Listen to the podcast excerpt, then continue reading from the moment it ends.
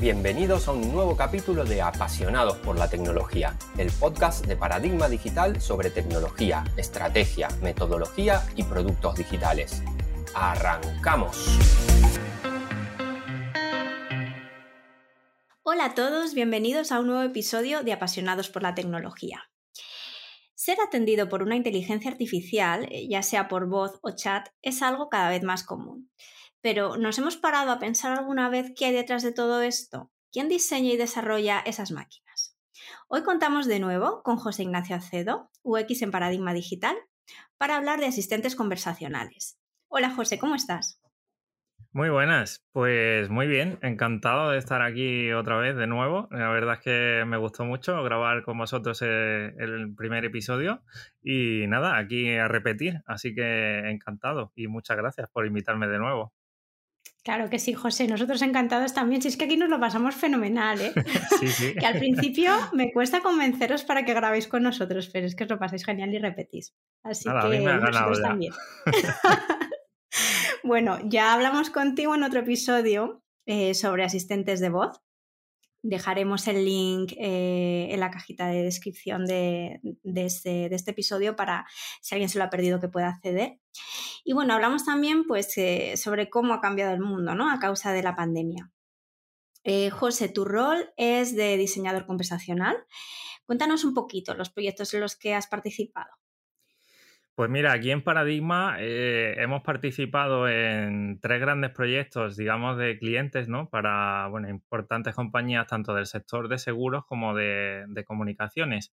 Y, bueno, sí que es verdad que hemos hecho también un pequeño proyecto, ¿no? Bueno, eh, es un juego que surgió a partir de un, eh, bueno, de una formación, ¿no? Que dieron para partners de Google y, bueno, ahí lanzaron un concursillo de a ver si alguien se animaba a hacer una una action o una aplicación de interfaz de voz.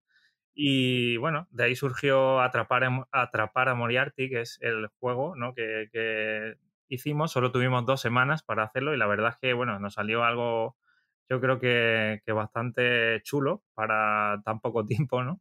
Y, bueno, podéis probarlo, es para Google Assistant y, y, nada, al final nosotros pues ahí nos salimos eh, ganadores o vencedores del concurso, así que yo creo que es otro proyecto también a, destacar.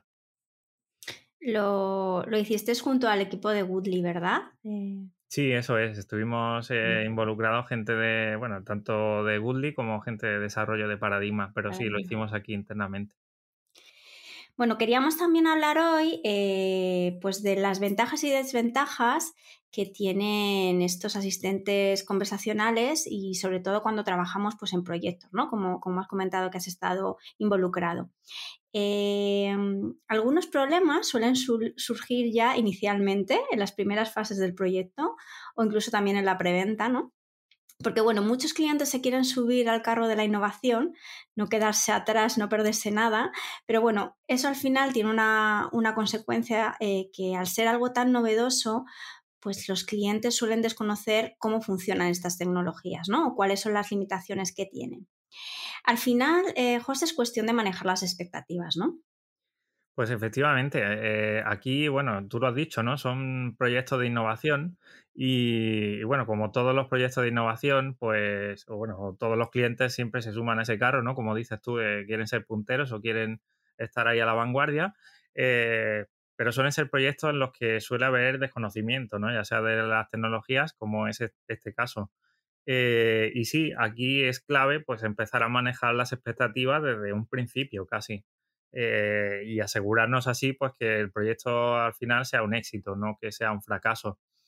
Lo que nosotros hacemos, por ejemplo, para manejar esas expectativas, ¿no? Pues es intentar hacer eh, demos o demostraciones de qué cosas se pueden hacer. Por ejemplo, aquí en Paradigma, pues sí que tenemos ya hecho, pues eso, eh, una demo, ¿no? Eh, algo, ya tenemos hecho un chatbot con el que podemos empezar a enseñar al cliente qué cosas eh, puede esperar o qué puede ver o qué puede hacer, ¿no? Entonces, bueno, ir, o sea, la idea al final es ir despejando esas dudas del cliente, ¿no? Y que sepa lo que, lo que está comprando al final, ¿no? otra cosa, pues es, otra cosa que hacemos es explicar esas limitaciones de la tecnología, como tú hablabas, ¿no? Que sobre todo suelen pensar en este tipo de proyectos de interfaces de voz que esto parece que aprende solo. Y bueno, eh, entre comillas, ¿no? Eh, digamos que nosotros nos podemos aprovechar de las ventajas, pues ya sea de Dialogflow, por ejemplo, aquí como, como partners de Google, pues eh, sí que tenemos muchos proyectos con Dialogflow, pero bueno, igual que Dialogflow puede ser Alexa, los que también hemos tenido otros proyectos. pero bueno, esa, esa pieza, digamos, pues para nosotros es una caja negra, ¿no? Pero sí que es verdad que, que en ese caso, pues nos vamos a aprovechar de ese machine learning, de esa inteligencia artificial, pues que, ya nos da eh, Google o Amazon o quien sea, ¿no? Pero, sin embargo, nosotros, eh, nuestra aplicación, digamos, ¿vale? Pues es, bueno, en inglés se suele llamar un rule-based bot, ¿vale? Que es un bot o un asistente que está basado en reglas. Eh, esto quiere decir que por más llamadas que entren a mi call center, esto no va a aprender solo, ¿vale? al final, bueno, eh, digamos que el bot eh, no va a aprender la lógica de tu negocio, ¿no? Sino que el cliente nos va a explicar esa lógica, nosotros lo vamos a programar o desarrollar y al final, pues cuando venga una llamada de un caso de uso A, pues entonces el bot hará X cosa, ¿no? Eso es lo que nosotros vamos a hacer. Eh, y eso no va a cambiar, ¿no? Por más llamadas que entren, al final eso no va a cambiar. Otra cosa, por ejemplo, que nos suele pasar mucho es que, o, que queremos dejar muy claro es que no sustituye a las personas al 100%, ¿vale? Este tipo de proyectos, eh, bueno, por la fase en la que estamos en las tecnologías, ahora mismo es imposible sustituir a una persona al 100%. Y, y bueno, con ciertos proyectos que nos llegan suelen estar relacionados con el call center, pues al final la idea suele ser, oye, quiero eliminar, entre comillas, el call center, ¿no? Eh, pues eso no lo puedes hacer, no puedes hacer porque a día de hoy la tecnología no lo permite. Lo que sí podemos hacer, pues es ayudar al call center, ¿no? A automatizar ciertas tareas, eh, a reducir esa carga del call center eh, o a enrutar esas llamadas para intentar reducir esperas. Bueno, te puedes aprovechar también de, que vas a atender un 24 por 7, ¿no? o sea, vas a estar atendiendo a todas horas durante todos los días, todo el año, ¿no? Con, un bot o un asistente. Eh, y bueno, eh, al final, eh, lo que sí podemos hacer o lo que sí solemos hacer para ayudar a, ese call center, ¿no? Es intentar llevar ciertas tareas que a lo mejor el bot no lo puede terminar, pues porque necesita alguna acción de alguna persona, pero sí podemos hacer eh, o si podemos poner ciertas tareas en cola para intentar aprovechar eh, esos valles o esa eh, poca carga que haya en el call center a determinadas horas para que hagan o terminen esas personas esas tareas ¿no? que hemos dejado ahí en cola. Con lo cual, pues al final aprovechas el hecho de tener a una persona pues para trabajar o, digamos para atender a, la gente y las tareas más rutinarias, más técnicas o más eh, que se pueden automatizar, digamos, pues las aprovechamos, ¿no? O las intentamos automatizar al máximo. Eh, y bueno, otra, otra de las cosas que sí que no suele pasar también es que, o bueno, hay clientes, ¿no? O que tienen alguna mentalidad de, tienen la mentalidad de yo creo que esto bueno, yo ya tengo mi web, ¿no? Pues esto es simplemente pasarlo a, voz y ya está, ¿no? Y esto no es así. Eh, al final, bueno, yo cuando doy alguna formación o algo de este de, de interfaz de voz, pues sí que me, gusta dar un ejemplo, ¿no? O pongo, bueno, suelo hacer un jueguecillo, pero aquí voy a contar el ejemplo que es, por ejemplo, en una pizzería, ¿vale? Eh, imaginemos que cuando tú entras, eh, estoy hablando de, verdad, ¿vale? O sea, no, no en una aplicación, sino cuando tú entras a una pizzería, a un restaurante, eh, pues a ti te dan la carta para pedir, ¿no? Y tú al final, ¿qué tienes ahí? Pues tienes un montón de platos, un montón de bebidas, ¿no? Tienes, pues yo qué sé, mm, tus 20 pizzas, tus 15 ensaladas, tus 20 bebidas. En fin, al final, si te imaginas eso, que, muchas veces en los menús en la web, pues suelen venir enteros, ¿no? Imagínate trasladar eso a la, a, voz, ¿no? O sea, locutar, tu, pues lo que he dicho, ¿no? Todos esos platos sería una locura, ¿no? Entonces, eh, se puede hacer, pero no, pero no así, ¿no? Digamos, o sea, esto necesita un proceso, eh, hay que ver cómo se diseña y cómo se adapta para que eso funcione eh, por voz, ¿no? Y bueno, en resumen, todo esto son cosas al final para que el cliente pues sepa lo que está comprando y no tengamos futuros problemas, ¿no? Mientras antes eh, despejemos esas dudas de lo que el cliente puede esperar, pues mejor para todos. Sí, que, pongan los pies en la tierra lo antes posible, ¿no? Sí, Para que luego no haya... Iba no malos entendidos. bueno, sí, justo. Bueno, otro tema importante que también hay que tener en cuenta en este tipo de proyectos es el tiempo de duración, ¿no? Es verdad que los proyectos de innovación suelen ser complejos, eh, suelen tener cierta incertidumbre. ¿Cuál sería la mejor manera de enfocar este punto? Bueno, yo creo que las estimaciones al final es un tema recurrente casi en todos los proyectos, ¿no? No es algo porque sea de un proyecto de innovación o no. Pero sí que es verdad que, en los proyectos de innovación pues suele haber más incertidumbre. Aquí lo que hay que sumar es que, por ejemplo, en, en, Paradigma, ¿vale? Todos los proyectos que hemos hecho, pues han sido diferentes, ¿vale? O sea, al final, bueno, son proyectos de interfaces de voz, sí. Pero eh, lo que se hace técnicamente o, o, las tecnologías que usamos son diferentes, ¿vale? Nosotros hemos hecho cosas con Google Assistant, con Alexa, hemos trabajado con IVRs, eh, hemos hecho integraciones en aplicaciones que ya tenía el cliente, hemos hecho chatbots, en fin, te puedes eh, imaginar que, claro, cada una de ellas, pues no es lo mismo enfrentarte a una que otra, ¿no? Eh, y los problemas al final, pues suelen ser los mismos que en cualquier otro proyecto, ¿no? Aquí lo ideal, pues bueno, es conocer todo el proyecto, es hacer un, lo ideal es un descubrimiento previo para poder intentar estimar o medir eh, lo más exacto posible, ¿no?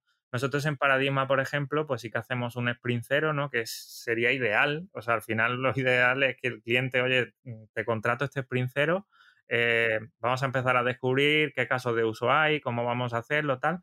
Y luego, una vez que tengamos claro qué hay que hacer, pues entonces ya estimamos y empezamos el proyecto, ¿no? Eso sería lo ideal, pero claro, normalmente no es posible, ¿no? Empieza el proyecto y ahí es cuando ya tenemos que empezar a descubrir. Pero claro, previamente ya hemos tenido que estimar. Entonces, bueno, cosas a tener en cuenta, pues sobre todo, que yo creo que ya hemos hablado mucho de ello, no es el, caso de uso, ¿no? Que hay que elegirlo muy bien porque muchas veces nos piden cosas que no se pueden hacer o que no son casos de uso buenos, digamos, para adaptarlos a voz. Por lo tanto, eh, podemos aportar ahí nuestra experiencia de, oye, esto va a funcionar mejor, esto te va a ayudar más, eh, eh, entonces, bueno, al final, de los casos de uso que nos suelen eh, poner encima de la mesa, pues mm, siempre se caen algunos y se introducen nuevos.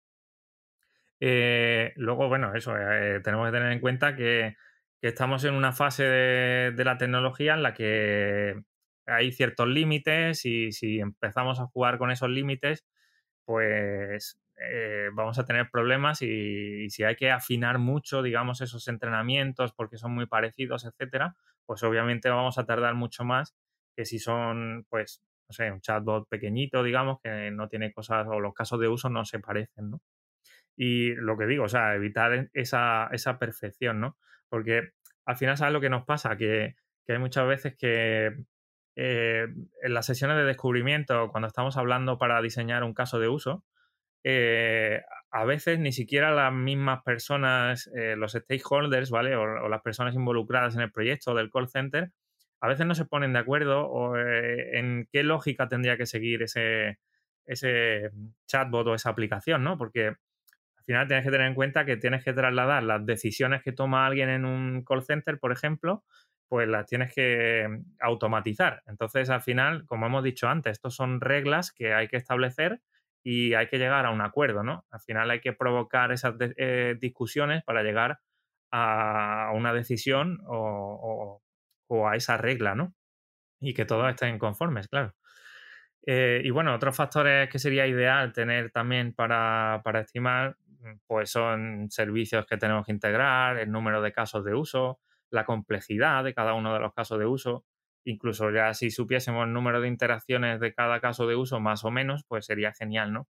Pero bueno, a priori todo esto sin, sin poder hacer ese descubrimiento, pues es muy difícil.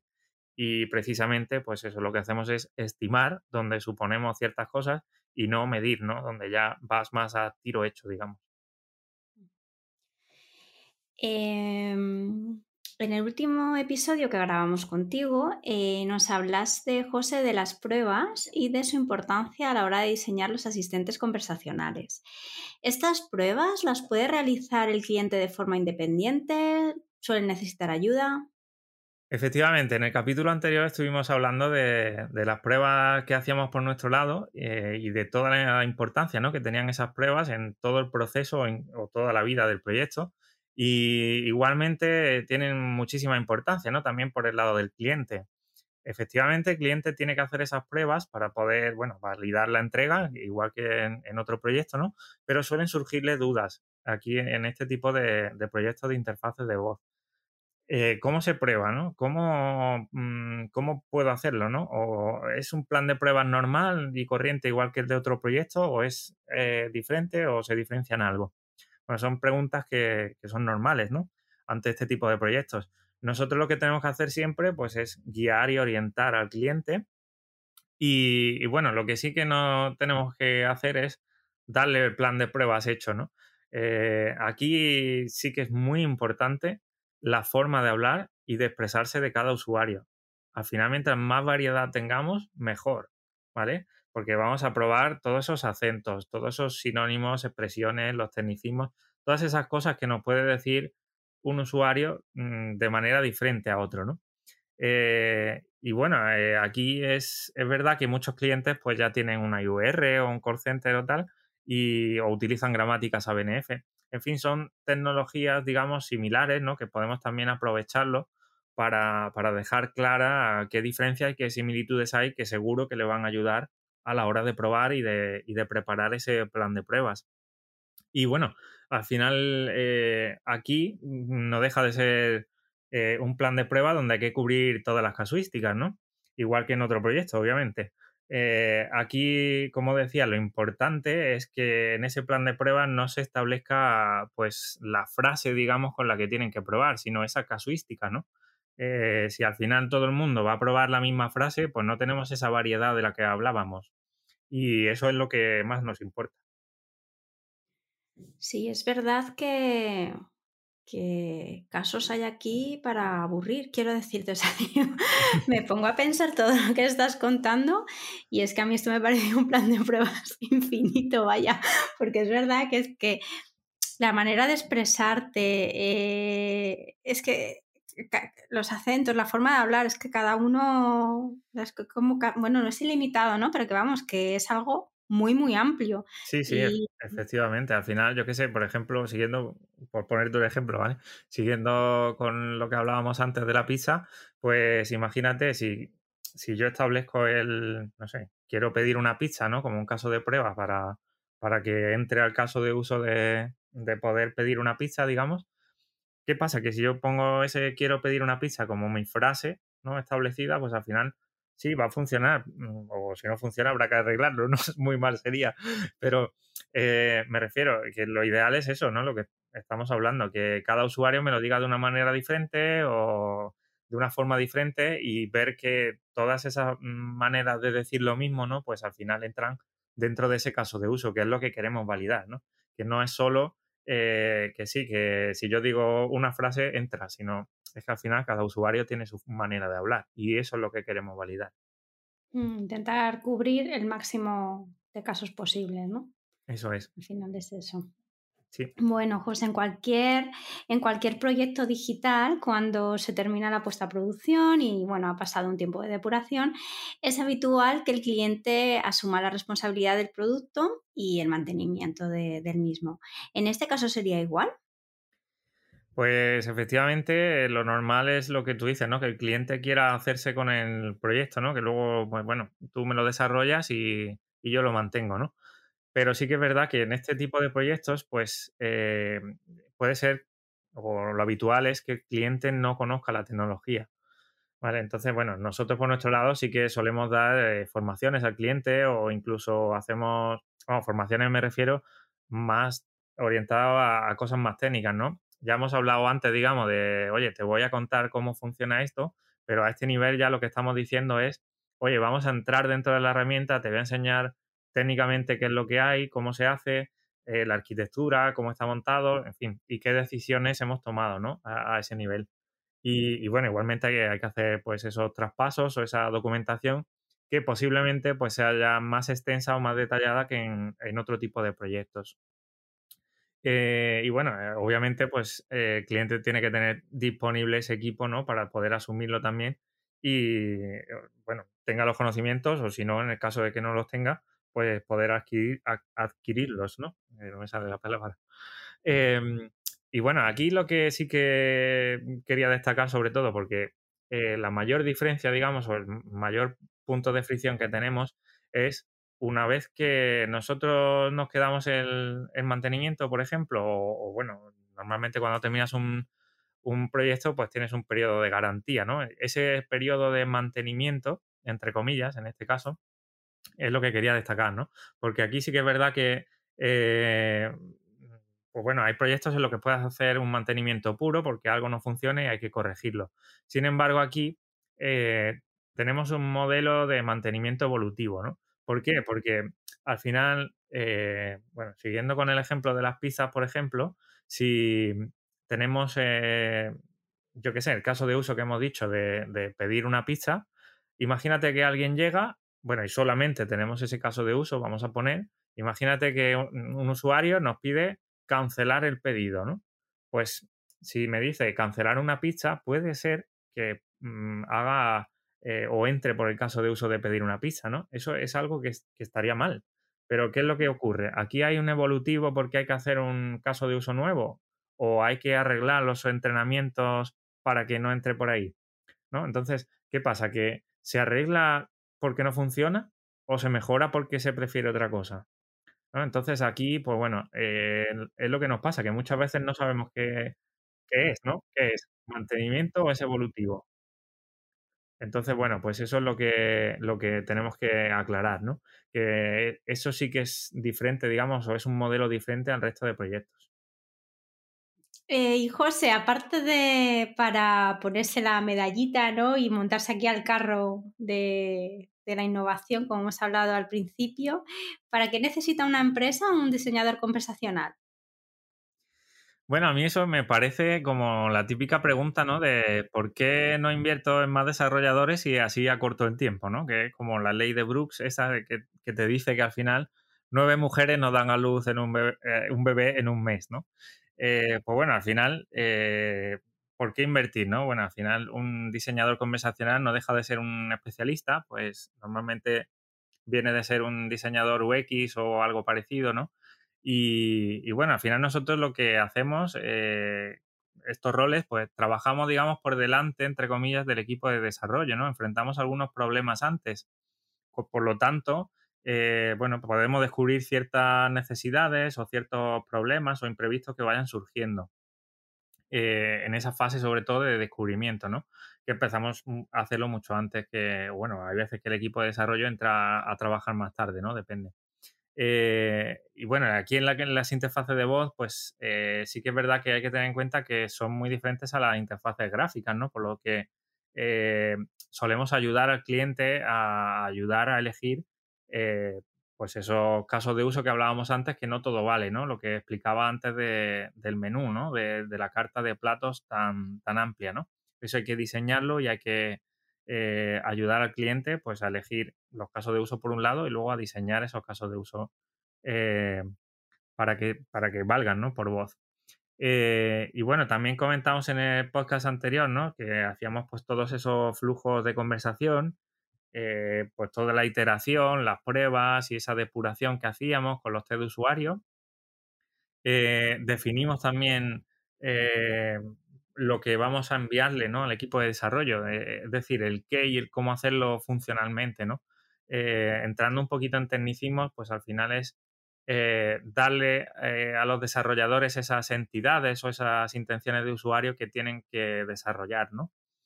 Y luego, bueno, pues yo en mi caso, pues por, porque me gusta, por conocimientos, etcétera, pues podemos ayudar incluso a los desarrolladores, ¿no?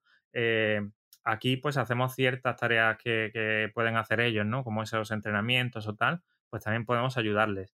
Eh, Y luego en las pruebas con clientes, pues obviamente pues analizamos las pruebas que se han hecho, evaluamos si han ido bien, si no, qué cosas podemos mejorar.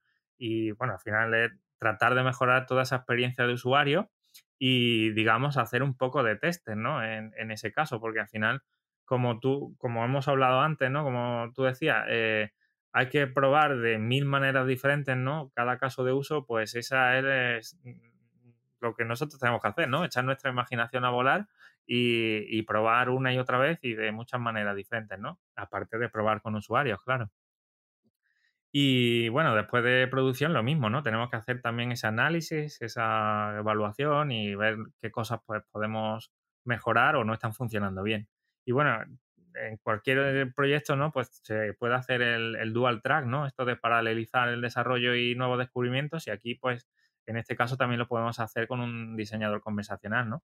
Pues nosotros podemos ir trabajando o definiendo o descubriendo un caso de uso nuevo y los desarrolladores pues van desarrollando eh, lo que ya se ha descubierto, digamos, eh, anteriormente, ¿no?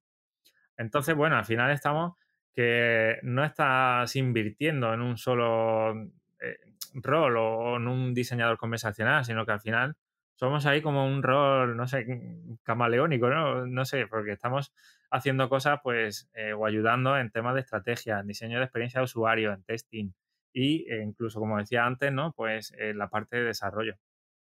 José, ya vamos terminando. Estaba mirando cuánto tiempo llevamos, media horita ya. Em, así que si te parece, eh, para cerrar el episodio, saca, mm, no sé, cuatro o cinco puntos clave que nos, que nos sirvan así de, conclusión. Y, ya nos despedimos, si te parece. Estupendo. Sí, bueno, pues así como conclusión, lo que hemos dicho de que había que anticipar y manejar esas expectativas, ¿no? El contar qué es y qué no es y bueno, que al final la típica frase de falla rápido y falla barato, ¿no? No, no escojamos o no nos pongamos a hacer algo que no debemos y luego arrepentirnos más tarde, ¿no? O porque no funciona o porque el cliente no entendió lo que era esto, etcétera, ¿no? Eh, más cosas, pues yo creo que, bueno, que tenemos que ayudar y colaborar con el cliente, ¿no? En esas formaciones, en esos traspasos. Eh, al final, bueno, todo gira un poco eh, lo mismo, ¿no? Tiene que, saber cómo funciona y qué es lo que ha comprado y si luego quieren mantenerlo, pues más aún, ¿no? Más cositas, bueno, pues guiar al cliente también para que aprenda en, en esas pruebas, ¿no? Eh, cómo hacerlo bien para al final pasar unas pruebas que, garanticen una buena calidad, que no sea solamente digo una frase y va bien, ¿no? Sino vamos a hacer que, tengan esa variedad y, y que eso repercuta en una buena calidad.